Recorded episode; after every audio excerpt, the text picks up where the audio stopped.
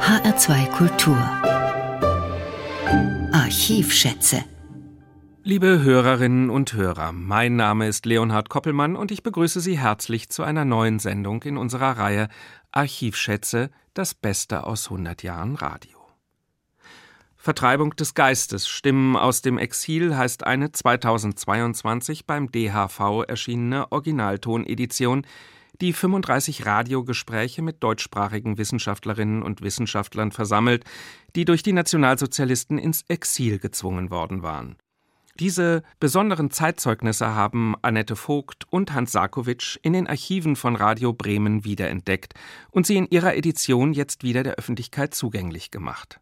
Hans Sarkowitsch hat über 40 Jahre unter anderem auch beim Hessischen Rundfunk gewirkt und war zuletzt bis 2021 Programmleiter der Kulturwelle HR2. Ich begrüße ihn hier mir gegenüber zu einem Gespräch dieser besonderen Edition. Herzlich willkommen, Herr Sarkowitsch. Hallo. Herr Sarkowitsch, die 35 Radiogespräche, aus denen wir eine kleine Auswahl in dieser Sendung vorstellen möchten, sind in welchem Rahmen entstanden? Ja, der zeitliche Rahmen sind die Jahre 1959-60. Da fuhr Irmgard Bach, Reporterin von Radio Bremen, in die USA vor allem und hat dort Wissenschaftler und Wissenschaftlerinnen interviewt, die aus Deutschland flüchten mussten und die dort geblieben sind. Das ist eine besondere Zeit, denn Ende 1959 gab es massive antisemitische Ausfälle in Deutschland mit Wüstenschwierereien, Kölner Synagoge. Aber das war nicht das Einzige. Die Emigranten und die Emigrantinnen, also diejenigen, die ins Ausland gegangen waren während der NS-Zeit, die wurden immer noch schlecht angesehen. Also das waren die, wie es mal einmal hieß, in den Logen und Parterreplätzen gesessen haben und auf das deutsche Unglück geschaut, während die armen Deutschen den Nationalsozialismus erdulden mussten. Das war noch das Denken zu der damaligen Zeit. Also sehr ungewöhnlich, dass sie losgefahren ist. Sie hatte keine Adressen, es gab ja damals kein Internet. Sie hatte keine Adressen von Wissenschaftlerinnen und Wissenschaftlern. Die deutschen Konsulaten verweigerten die Mitarbeit weil sie Sorge hatten, dass viele der zu befragen Stehenden überhaupt nicht antworten wollen, hielten sich ganz daraus. Also sie musste sich wirklich durch die USA hangeln, von Station zu Station und hat dann interessante Gespräche geführt. Natürlich oft im Prinzip zwei Tage Vorbereitung. Also viele wollten nicht, viele verweigerten und sagten, nein, ich spreche nicht mehr Deutsch, wir sprechen auch zu Hause nicht mehr Deutsch. Ich will mit Deutschland nichts mehr zu tun haben. Aber andere waren doch sehr offen und das hat zu einer Reihe von sehr, sehr interessanten Gesprächen geführt. Und was Besonderes erfährt man aus den Gesprächen? Man erfährt natürlich, wie die Wissenschaftlerinnen und Wissenschaftlerinnen aus Deutschland geflüchtet sind. Die sind ja, ich meine, 40.000 Menschen sind während der NS-Zeit ausgebürgert worden alleine. Man erfährt also, wie das funktionierte, wie diese Maschinerie lief, wie die Flucht ablief und wie schwer es dann war, eigentlich sich in dieser neuen Heimat zurechtzufinden. Denn die Bedingungen waren ja ganz anders. Also die Universitäten waren mit den deutschen Universitäten überhaupt nicht zu vergleichen. Das waren hier Ordinarienuniversitäten. Die Professoren standen zehn Stufen höher als die Studierenden Studierenden, während in den USA die Studierenden sich auf einer Stufe mit den Professoren sahen und dann halt auch gesagt haben, also das glaube ich Ihnen jetzt nicht. Oder das habe ich jetzt nicht verstanden, wiederholen Sie das mal. Also es kommt immer wieder aus den Gesprächen heraus, wie überrascht die waren, dass es eine ganz, ganz andere Atmosphäre dort war. Als erstes möchten wir jetzt einen Ausschnitt aus dem Gespräch mit Hannah Arendt vorstellen. Herr Sakowitsch, vielleicht können Sie uns kurz noch ein paar Stichworte zu der politischen Theoretikerin und Publizistin mitgeben? Ja, Hannah Arendt ist ja wirklich eine der bedeutendsten Publizistinnen überhaupt in deutscher Sprache des 20. Jahrhunderts und sie hat in Marburg und Heidelberg studiert bei Karl Jaspers. 1933 ist sie zum ersten Mal verhaftet worden und das war dann für sie auch Anlass, vor einer zweiten Verhaftung zu fliehen, nämlich nach Paris und sie hat dann in der Flüchtlingshilfe auch engagiert gearbeitet, bis sie 1940 interniert wurde mit der deutschen Besatzung und floh dann über Spanien und Portugal 1941 in die USA. Dort war sie tätig in verschiedenen Organisationen, aber auch an verschiedenen Universitäten. Sie war sehr begehrt natürlich als ja, Reporterin, als Wissenschaftlerin und sie wurde dann auch 1961 zum Eichmann-Prozess nach Jerusalem geschickt und hat dort für die Amerikaner darüber berichtet und hat daraus ja auch das Buch gemacht mit dem Untertitel Die Banalität des Bösen. Ja, sehen Sie, Herr Besch, diese Immigration war ja nicht einfach eine Immigration. Sie ist es eigentlich im Verlaufe der Zeit erst geworden. Wir, Sie könnten sich ja zum Beispiel vorstellen, dass in den 20er Jahren vor 1933 wegen der allgemeinen wirtschaftlichen Lage in Deutschland, was ja auch vielfach vorgekommen ist, eine Reihe von jüngeren deutschen Gelehrten auswanderte nach Amerika, um neue Möglichkeiten zu finden. Dieses würde ich sagen, sind wirkliche Immigranten. Und dies ist ein Phänomen, das wir immer haben. Hiervon unterscheidet sich aber die Immigration 1933 ja ganz erheblich. Ja, äh, zuerst doch wahrscheinlich darum, dass die Zahl der Auswanderer plötzlich in die Höhe schoss. Erstens, äh, sie schoss in die Höhe. Zweitens, der Prozentsatz der Juden äh, war äh, enorm hoch, so hoch, dass man sagen kann 80 bis 90 Prozent. Jedenfalls in diesen geistigen Berufen. Denn was an Nichtjuden herausgegangen war, waren meistens Gewerkschaftler und überhaupt Arbeiter. Ja, nun interessiert uns ja im Augenblick das Geistige vornehmlich, denn ja, wir... Also da ja. wesentlich Juden. Ja. Außerdem waren diese Leute keine Immigranten. Diese Leute waren Flüchtlinge. Äh, Sie unterscheiden das beides, ja. Immigrant und Flüchtling. Ja, wissen Sie, der Unterschied ist sehr einfach. Ein Flüchtling geht von einem Tag zum anderen oder von einer Woche zur anderen oder von einem Monat bestenfalls zum anderen, weil er muss. Mhm. Er kann sich das nicht äh, vorbereiten. Er kann sich sehr oft, in den meisten Fällen, das Land, in das er einwandern will, nicht aussuchen. Also er ist sagen wir, bei der, Immig bei der normalen Immigration geht ein Mann in das und das Land, weil er da und dahin will. Hier geht man im Wesentlichen aus einem Lande heraus und dann ganz gleich in welches hinein. Und das heißt also, dass, äh, sagen wir mal, die Formulierung Wissenschaft in der Immigration, die ich äh, am Anfang nannte, eigentlich gar nicht stimmt für den Vorgang, der 1933 begann, dass man viel eher von einer Flucht der Wissenschaft ganz hätte recht. sprechen müssen. Nun gab es einige unter den Wissenschaftlern, das glaube ich sollte ich erwähnen, die nämlich äh, berühmt waren bereits. Und zwar Weltruhm. Also nehmen Sie den Fall Einstein nicht wahr? Ja. Nun, äh, äh, da liegt die Sache ganz anders. Äh, denn der kann sozusagen gehen, wohin er will, weil die ganze Welt ihn kennt. Nicht? Ja. Der bekommt sofort so und so viele Rufe. Es gilt überhaupt für die Naturwissenschaftler. Sehen Sie, ein Flüchtling, wenn ich noch einmal darauf zurückkommen ja. darf, unterscheidet sich von einem Immigranten. Vor allen Dingen auch dadurch, dass seine Papiere nicht in Ordnung sind. Das heißt, ein Immigrant geht heraus mit einem deutschen Pass. Bis er die Staatsangehörigkeit der anderen erworben hat, ist er vollkommen, wie die Franzosen sagen, en règle. Er ist vollkommen in Ordnung. Er hat das deutsche Konsulat, das ihn weiter beschützt, bis er die andere Staatsangehörigkeit erworben hat. Diesen Schutz hatten die Flüchtlinge nicht. Das äh, ist der äh, eigentliche Unterschied zwischen Staatenlosen und anderen Auswandern. Das heißt, der normale Immigrant ist ein Auslandsdeutscher, bis er die äh, andere Staatsbürgerschaft erwirbt. Wir wurden unmittelbar staatenlos.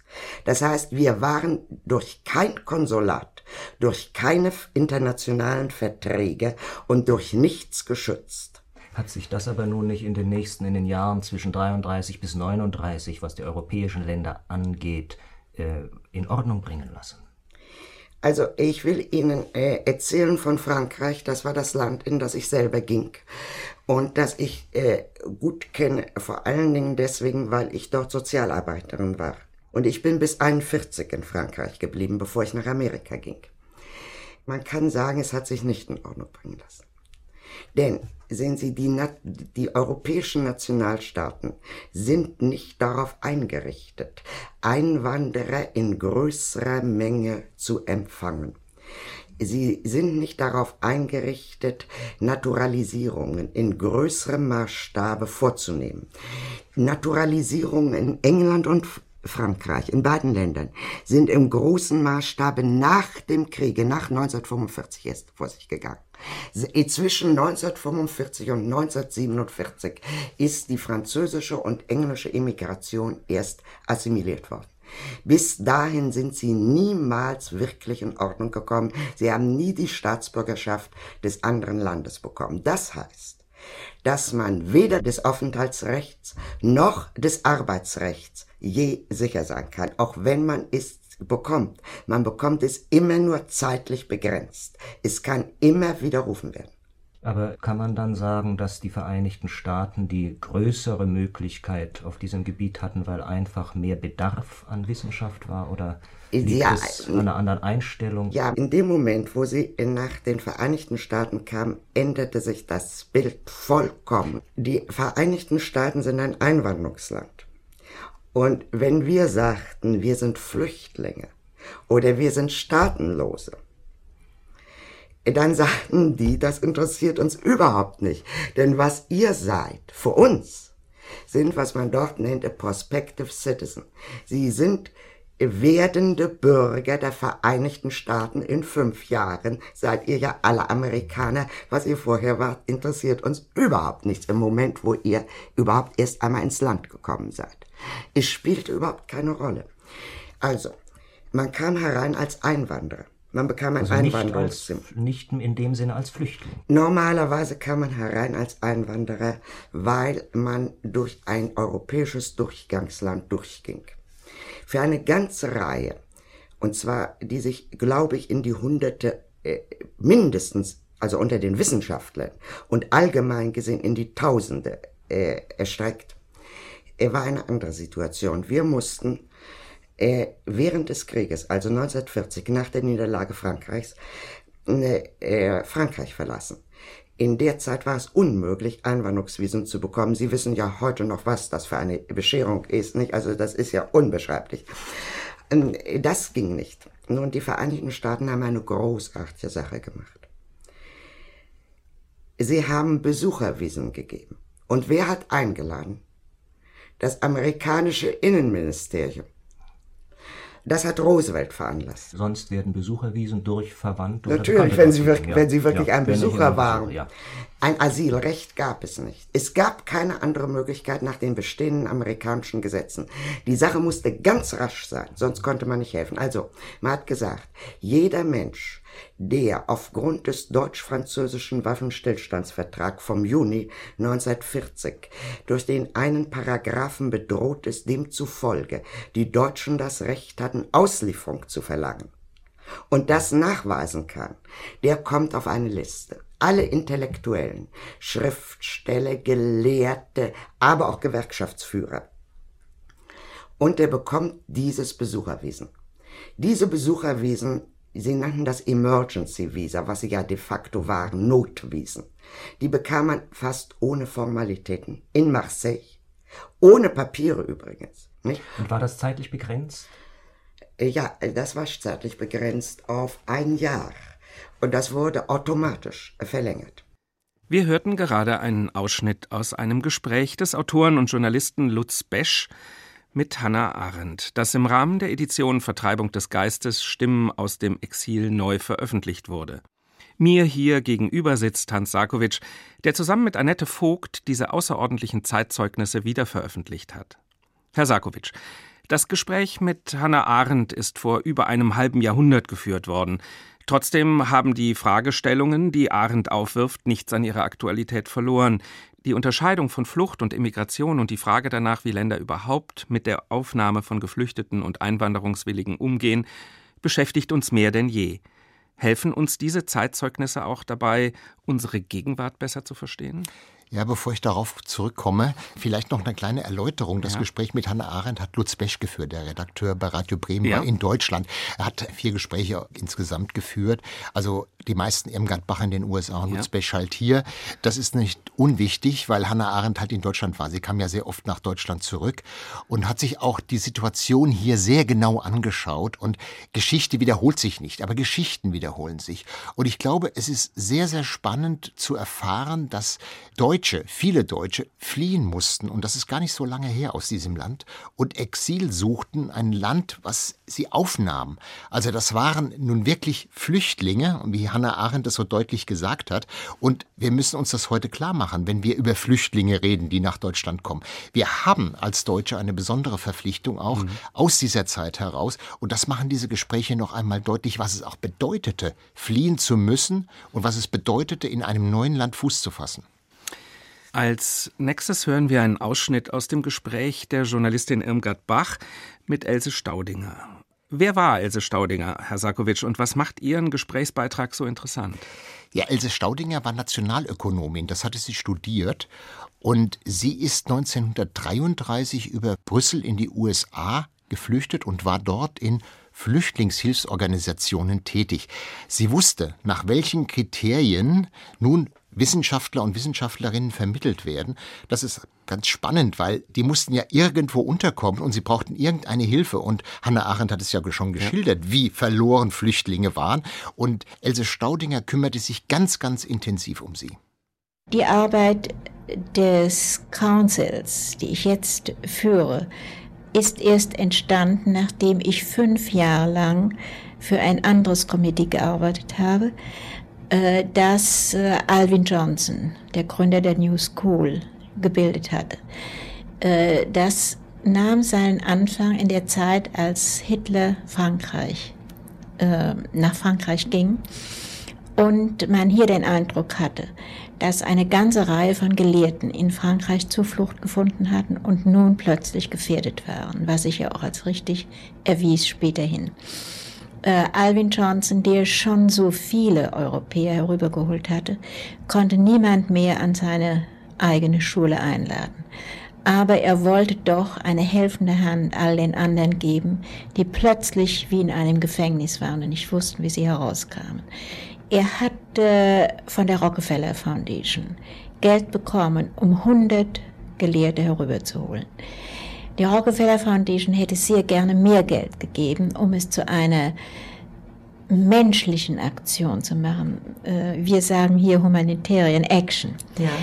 Äh, aber so viel Geld konnten sie nicht geben, denn es waren ja die Reisekosten eingeschlossen. Es war der Aufenthalt hier eingeschlossen für man wusste nicht wie viele Jahre. Und deshalb haben sie die Anzahl 100 äh, gewählt.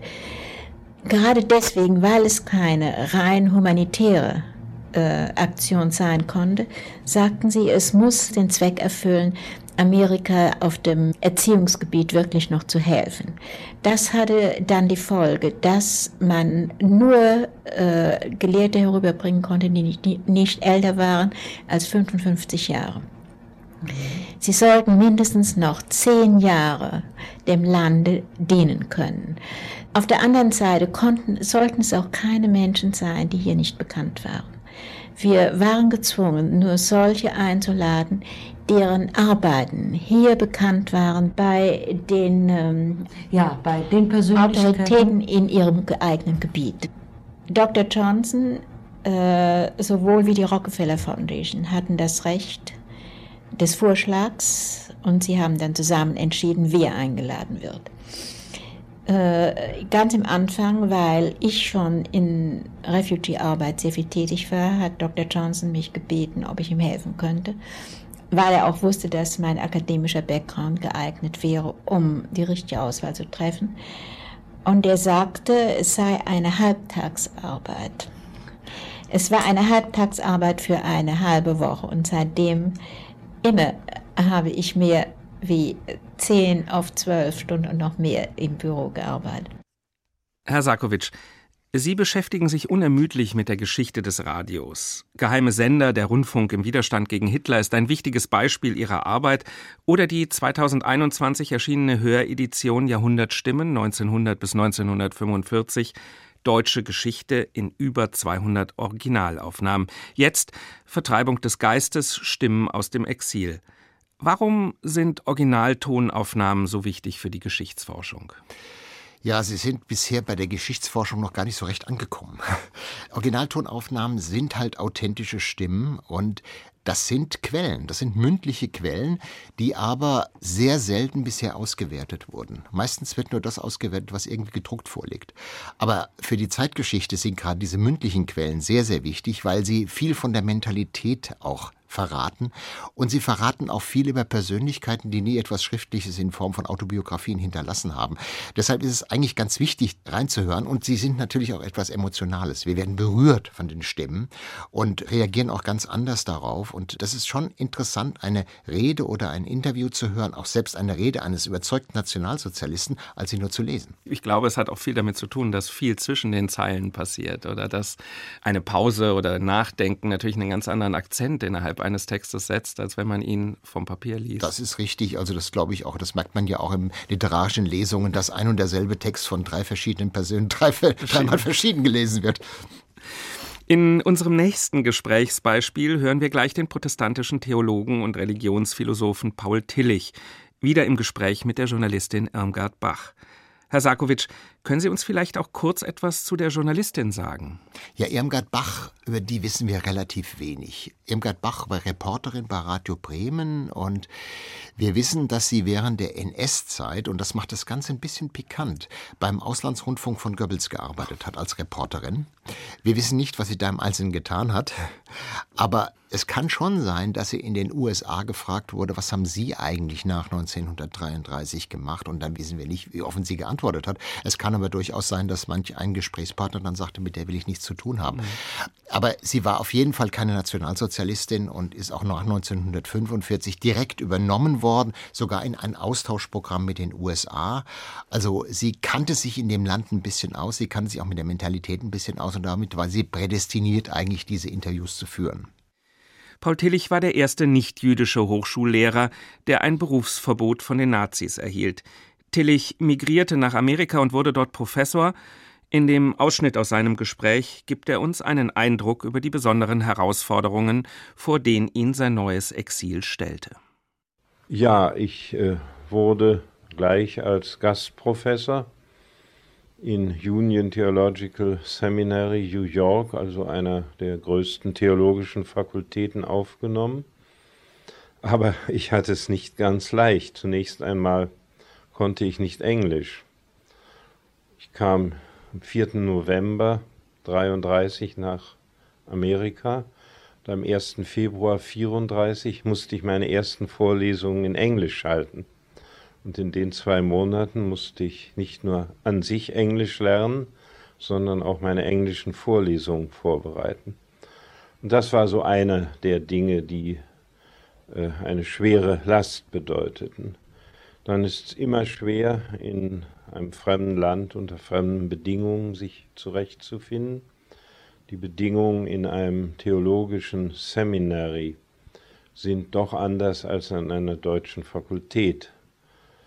Und dann kam hinzu, dass man als Professor in Amerika Grunde genommen nur Teacher ist, Lehrer auf Deutsch, während man in Deutschland als ordentlicher Professor mit an der Spitze der Gesellschaft stand. Ich erinnere mich, was das für die je vier Jahre in Dresden und in Frankfurt für mich bedeutete. Und dass man, wie ich es manchmal ausdrückte, um sieben gesellschaftliche Stufen herabgestiegen ist, als man nach Amerika kam. Und das war auch nicht leicht. Aber auf der anderen Seite war etwas da, was von Anfang an mich aufs tiefste beeindruckt hat, nämlich die Willigkeit, die Gütigkeit der amerikanischen Kollegen und Studenten, meine Sprachunkenntnisse, meine Fremdheit und alles zu überwinden und mich aufzunehmen in einer Weise, wie man es wohl in Europa nirgends für möglich halten würde. Und das finde ich ist das Schönste an der Art die man erlebt, wenn man nach Amerika kommt. Ein theologisches Seminary ist ja wesentlich von der Kirche her orientiert und ist selber eine Art kleiner Kirche, eine Gemeinschaft, wo man in bestimmten Häusern zusammen wohnt, wo man sich jeden Tag 20 Mal sieht, jeden Einzelnen kennt, jede Bewegung kennt wo also ein ganz enges Zusammenleben da ist, was ich nicht mehr gewohnt war von einer Universität wie Frankfurt, wo man irgendwo in einem Vorort ein Haus hatte und die Kollegen nur sah, wenn man dienstlich mit ihnen zu tun hatte. Dann ist die konkrete kirchliche Form des Lebens viel wirklicher in einer amerikanischen Seminary als in einer deutschen theologischen Fakultät. Und das war zum Teil schwer für mich, war aber auch sehr gesund für mich.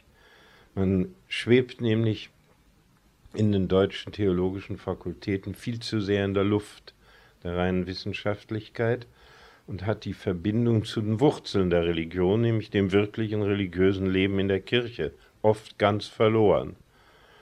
Und darum habe ich das akzeptiert und mich da schnell reingefunden und es dann lieben gelernt. Äh, darf ich jetzt vielleicht einmal ein paar äh, Gedanken hinzufügen, Herr Professor Tillich, äh, die bei oberflächlicher Betrachtung Amerikas auftauchen, dass die kirchliche Einstellung des Amerikaners oder des amerikanischen Volkes sehr unterschiedlich sei äh, im Gegensatz zu unseren und dass äh, die Kirche einen ganz anderen Rang einnimmt im allgemeinen Leben.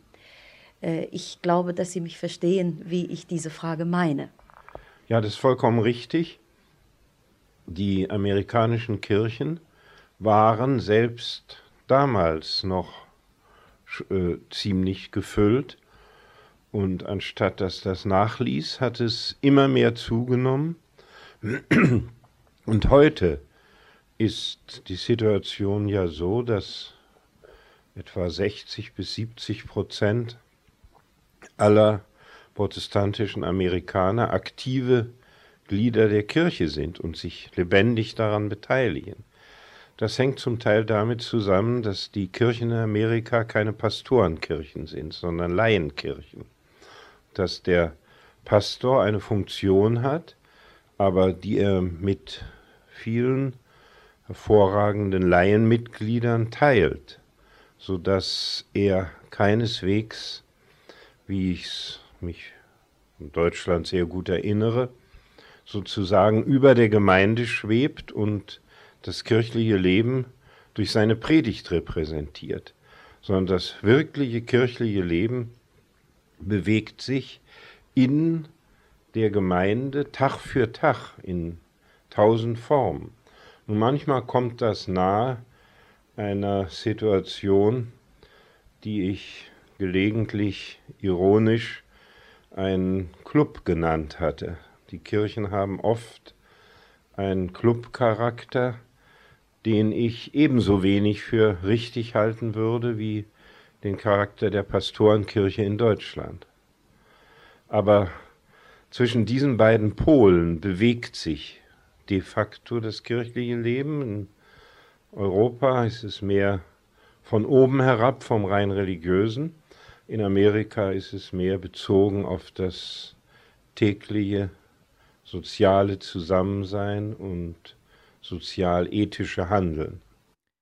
Wir hörten gerade einen Ausschnitt aus einem Gespräch mit dem protestantischen Theologen und Religionsphilosophen Paul Tillich, das im Rahmen der Edition Vertreibung des Geistes Stimmen aus dem Exil von Hans Sarkowitsch und Annette Vogt neu herausgegeben wurde.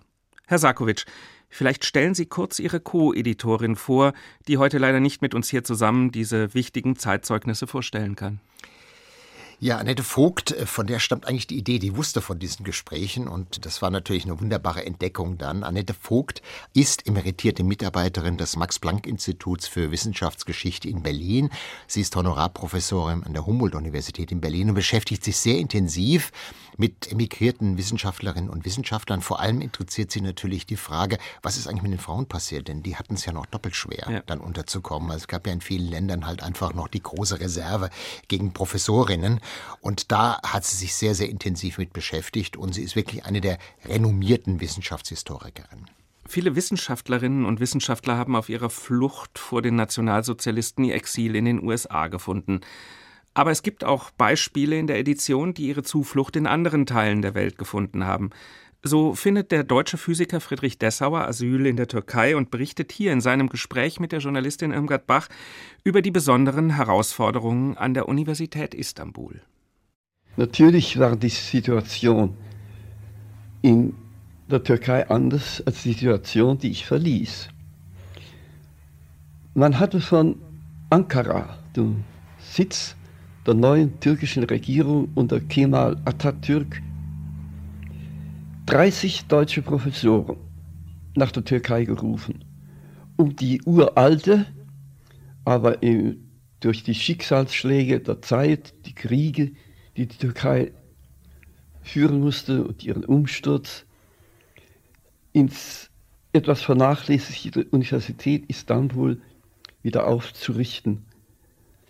Und ich war einer von diesen 30. Waren es alle deutsche Professoren? Das waren alles Deutsche, mit Ausnahme von einem oder zwei. Ich glaube, ein Franzose war dabei und ein Engländer. Wir trafen natürlich Reste sozusagen der alten Universität in teilweise recht primitiven Zuständen. Wir mussten von Anfang an wieder aufbauen. Und jeder von uns erkannte die Schwierigkeit, die darin besteht, dass man nur aufbauen kann in einem fremdartigen Milieu, wenn man sich die Mühe gibt, dieses Milieu in sich selber aufzunehmen. Andere Völker denken anders, legen andere Maßstäbe an, schauen anders in die Welt hinein, als wir Abendländer das tun. Wir Abendländer haben immer zu leicht die Auffassung, dass die ganze Welt sich nach uns richten müsse, dass unsere Maßstäbe die Maßstäbe der Welt seien. Dann geht es nicht. Man muss sich selber erweitern, muss die geistige Haltung des Gastvolkes in sich selber einpflanzen und erweitern, um gerecht zu sein und um Nutzen zu bringen. Die größte Schwierigkeit äh, scheint mir dabei doch gewesen zu sein, die Verständigung. Ich meine die Sprache. Denn in der Türkei gilt Englisch nicht, es gilt nicht Lateinisch. Für den Wissenschaftler, welchen Ausweg mussten Sie gehen? Damals war Französisch eine in, der türkischen, in türkischen großen Städten und in gebildeten Kreisen, auch unter den Studenten, einigermaßen verständliche Sprache. Aber natürlich mussten die Vorlesungen auf die Dauer in der türkischen Landessprache gehalten werden. Aber das ging nicht sofort, denn Türkisch ist unendlich schwer. In meinem Falle war es ein glücklicher Umstand, dass zwei meiner türkischen Assistenten in deutschsprachigen Universitäten, also in Österreich oder Deutschland, ausgebildet waren und einigermaßen gut Deutsch kannten.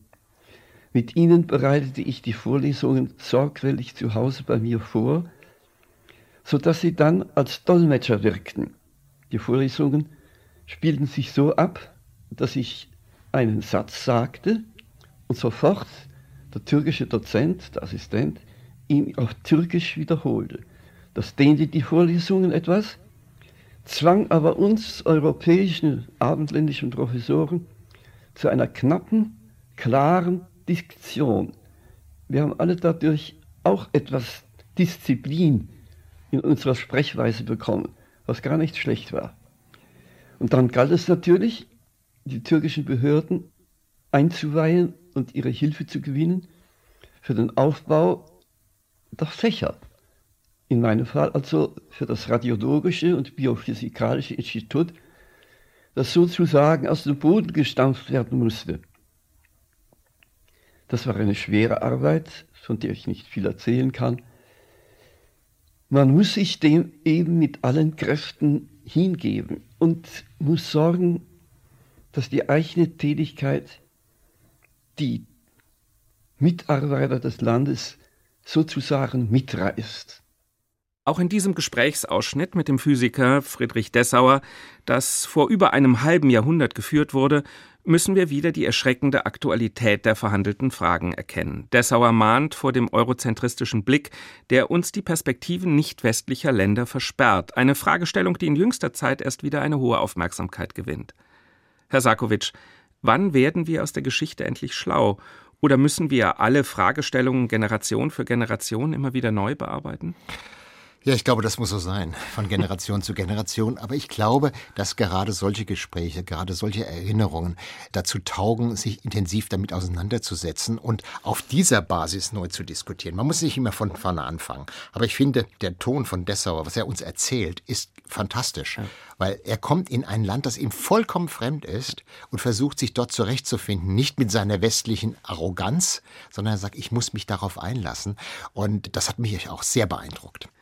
Unser nächster Gesprächsausschnitt betrifft die Paläontologin und Begründerin der Paläoneurologie Tilly Edinger, die eindrucksvoll davon berichtet, dass man ja nicht nur irgendwohin ins Exil geht, sondern auch viel zurücklässt. In diesem Falle eine über Jahrhunderte zurückverfolgbare Familiengeschichte in Frankfurt und Worms. Ich war Kuratorin für fossile Wirbeltiere am Senckenberg Museum. Angefangen zu arbeiten habe ich da 1918 und mir wurde tatsächlich noch am Nachmittag des 9. November 1933 vom Direktor versichert, ich werfe sie nie heraus.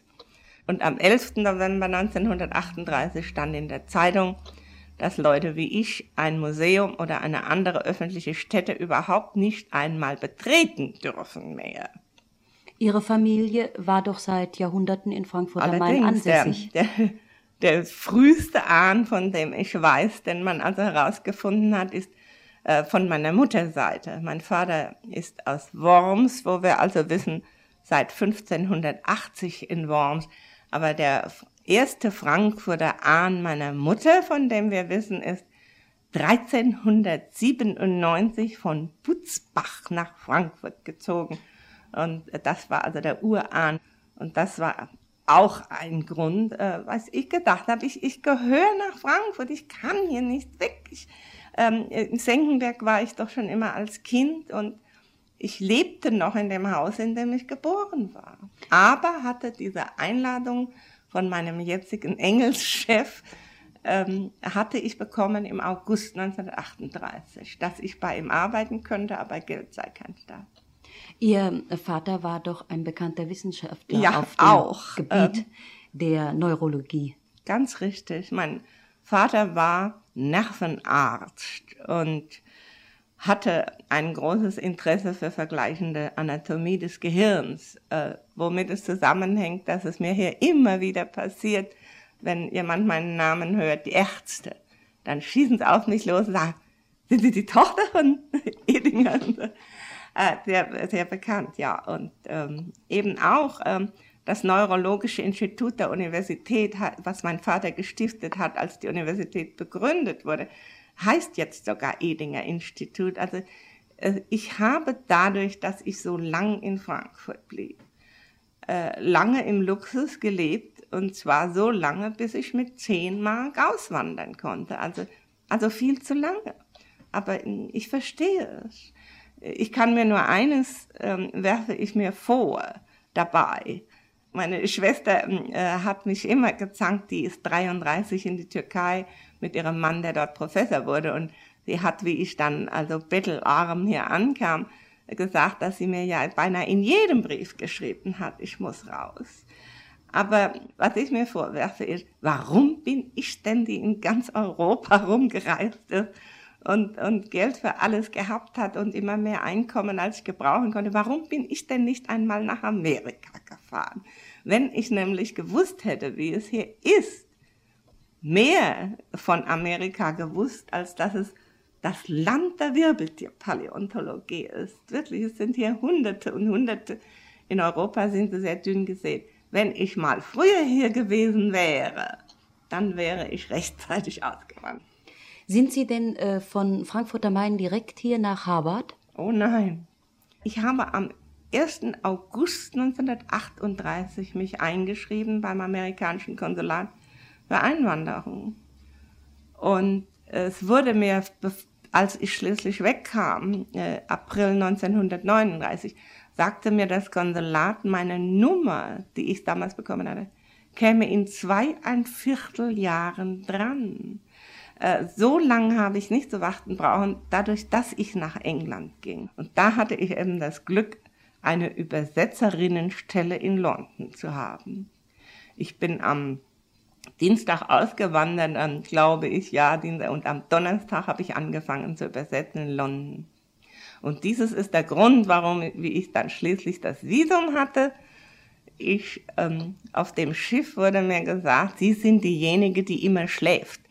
Ähm, ich habe diese acht Tage dann ein Jahr später, nach einem Jahr London als Übersetzerin von Liverpool bis New York, Tag und Nacht geschlafen so mhm. tot war. Und dann ging das paläontologische Leben wieder an. Ja, äh, Frau Dr. Inninger, äh, Sie sagten am Anfang, dass Sie zwar äh, diese Stelle hier angeboten bekommen haben, aber dass damit kein Verdienst verbunden ja. war. Ja, wie haben Sie denn die ersten Jahre in Amerika gelebt? Es ist sogar auch heute eigentlich noch keine Stelle, aber ich bekomme jetzt ein Gehalt. Das ist so, äh, dieses Museum hat nur eine lose Verbindung mit dieser reichen Harvard-Universität. Es hat sein eigenes Budget. Und das war also so jammervoll, und das weiß ich inzwischen mit allen Details, dass ich wirklich, bevor jemand gestorben ist, auf dessen Tod wir immer warteten, kein Gehalt bekommen konnte. Denn ich tue ja auch nichts für das Museum, als ähm, wie der rührende Chef mal sagte, ad majorem musei gloriam. Und als ich ankam, äh, bekam ich von etwas namens Emergency Committee in Aid of Displaced Farms College äh, 50 Dollar im Monat während des ersten Jahres. Gebraucht habe ich 70. Also ich verstehe es heute noch nicht. Allerdings war damals alles ungefähr ein Drittel so teuer wie heute. Aber ich bin damit durchgekommen.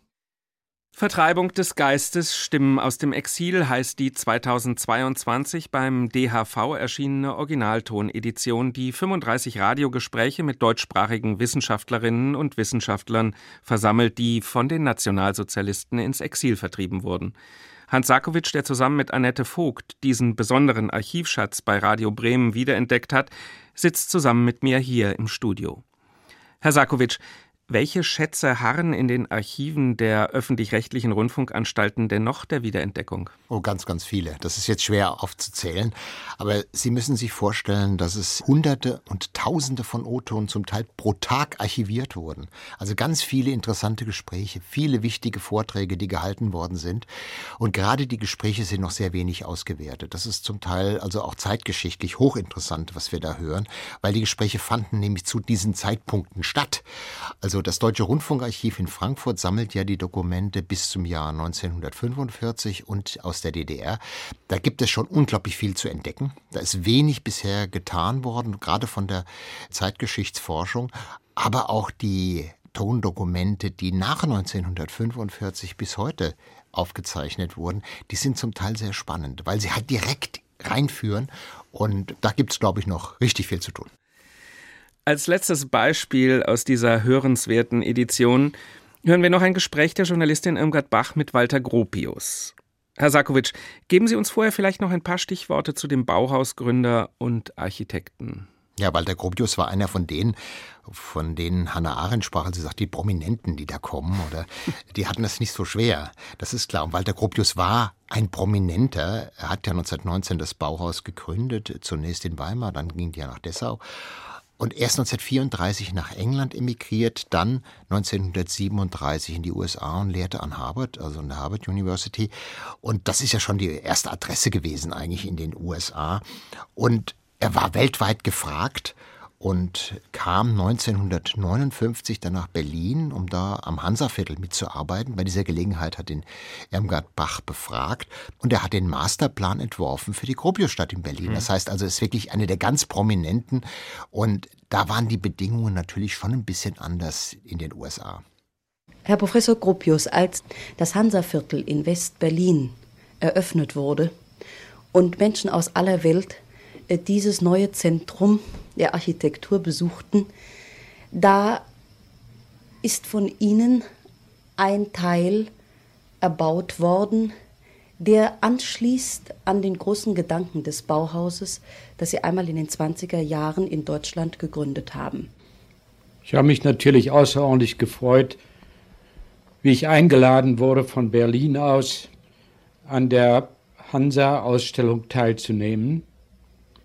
Und ich habe mich mit größtem Interesse darauf gestürzt, ein Beispiel zu geben, was auf derselben Linie lag, die mich durchgetragen haben durch mein Leben, nämlich was mich am allermeisten interessierte und was dazu geführt hat, dass, im, dass ich im Jahre 1919 das Bauhaus gegründet habe, war meine Erkenntnis, die schon sehr früh da war, dass wir in einem solchen Chaos um uns herum leben, dass durch den Einbruch der Industrie aller Zusammenhang zu einer Einheit verloren gegangen war, dass ich mir überlegte, was kann getan werden, um das zu verbessern? Was kann ich als einzelner Mensch tun, um das zu verbessern? Mir war vollkommen klar, dass der Einzelne nicht viel tun kann. So dachte ich, ich müsste zumindest eine Schule gründen, die diesen Gedanken weitertragen würde, die aber nicht etwa darauf ausging, irgendeinen Stil oder ein Dogma oder etwas bestimmt Festes zu erreichen, sondern eine lebendige Bewegung, die aus den Gegebenheiten der Zeit heraus, den technischen, den formalen, den ökonomischen, äh, Lösungen fand für unser tägliches Leben, vom einfachsten Ding bis zum hohen Kunstwerk, alles aus einer Einheit heraus. Mir wurde auch ferner klar, dass das gegenteilige Ding so leicht gefunden wird, nämlich eine künstliche Einheit, die meistens nur irgendeine Formel ist oder die Idee eines bedeutenden Mannes, die dann imitiert wird von anderen Seiten, während nur der unabhängige Anmarsch zu all diesen Fragen der richtige ist, was wir auch im Bauhaus überall durchgeführt haben, nämlich dass wir alle Imitationen im Studenten zerstörten und ihn dazu führten, dass er, so klein es auch sein mag, nur von sich aus einen neuen Zugang zu allen Fragen und Lösungen, die er bringen sollte, fand. Wenn ich dann im Jahre 34 meine Heimat verlassen musste, ich ging zwar freiwillig, aber ich sah, dass kein Feld für das Bauhaus, meine persönliche Arbeit mehr da war, und ich zunächst nach England ging, bekam ich sehr bald eine Berufung an die Harvard-Universität, das eine Berufung für Lebenszeit war. Ich überlegte mir erst, ob ich das wirklich tun sollte, entschied mich aber ja, es so zu machen und habe dann diese neue Stellung als der Kopf der Architekturabteilung in Harvard dazu benutzt, dieselben Gedanken, die ich im Bauhaus weitergeführt habe, mit vielen Freunden und Helfern zusammen, auch hier weiter auszustreuen. Wie war da die erste wirkliche Begegnung? Wie fanden Sie die Menschen äh, dafür bereit? Zunächst waren sehr viele Schwierigkeiten zu überwinden. Die Zeit war doch noch nicht in dem Sinne auf dem künstlerischen Gebiet so fortgeschritten in Amerika, dass man anknüpfen konnte, wie ich in Deutschland anknüpfen konnte. Es war also notwendig, mit dem jüngeren Menschen anzufangen, denn eine Bewegung, sagen wir, wie der Deutsche Werkbund, der schon versucht hatte, den künstlerischen Menschen, den Entwerfer zusammenzubringen wie mit der Industrie, der existierte nicht in den Vereinigten Staaten. Ich fing also mit den Studenten an.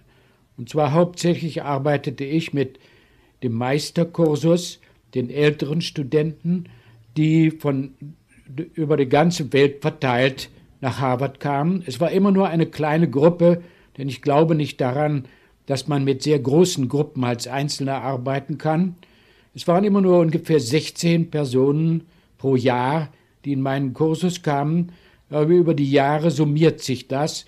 Und ich fand es ganz besonders interessant, Menschen von ganz verschiedenen Ländern zu bekommen. Während des Krieges zum Beispiel waren Leute aus China, aus Südamerika, schwarze Amerikaner, Dänen, eine ganze Menge Indonesier, alle gleichzeitig in meiner Klasse und ich fand es ganz besonders interessant, dass wenn man einen, eine Idee verfolgt, die über den Köpfen liegt, so dass jeder dazu sich hingezogen wird, objektiv und ohne zu sehr an sich zu denken, daran mitzuarbeiten, dass die Zusammenarbeit ganz besonders gut geht. Und zwar waren vielleicht die Besten darin, die Orientalen, die sehr schwer zugänglich sind, aber wenn man ihr Vertrauen gewonnen hat, sind sie für die Zusammenarbeit ganz besonders gut. Ich glaube nämlich an die Zukunft eines echten, einer echten Teamarbeit, einer echten Zusammenarbeit von verschiedenen Individuen. Wenn wir denken an das Feld der Architektur, was vom kleinsten Gerät bis in den Städtebau hineingeht, so ist es ja ganz klar, dass der Einzelne viele, viele Helfer braucht, um zu irgendwelchen praktischen Dingen zu kommen.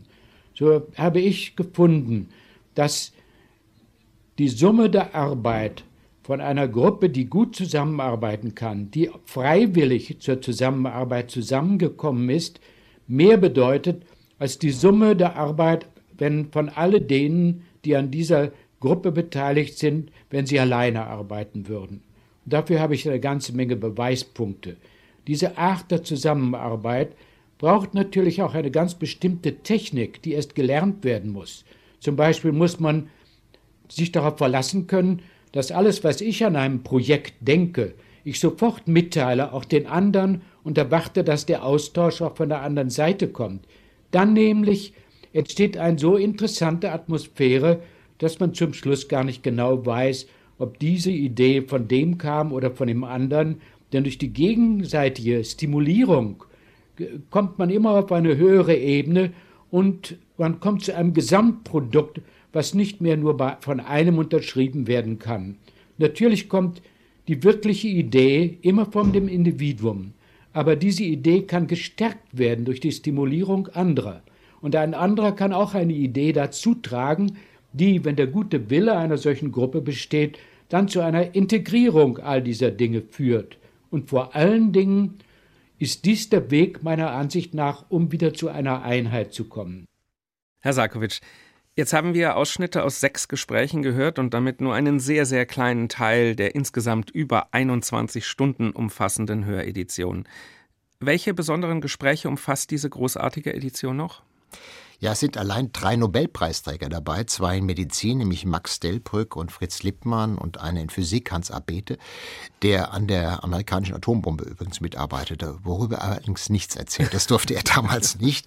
Aber es ist auch der Philosoph Hans Jonas dabei mhm. oder die Psychoanalytikerin Anna Männchen, die noch mit Freud zusammenarbeitete, oder der Astronom Martin Schwarzschild. Also eine ganze Reihe von wichtigen Persönlichkeiten aus der Wissenschaftsgeschichte, aber auch die, die nach Deutschland zurückgekehrt sind, ein paar hat sie auch dazu genommen und befragt. Also Theodor W. Adorno ist dabei oder der Literaturwissenschaftler Kurt Pintus, der dann in Marbach lebte.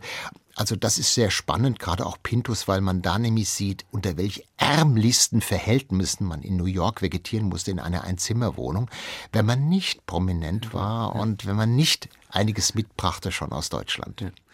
Vertreibung des Geistes, Stimmen aus dem Exil ist 2022 bei der Hörverlag München erschienen.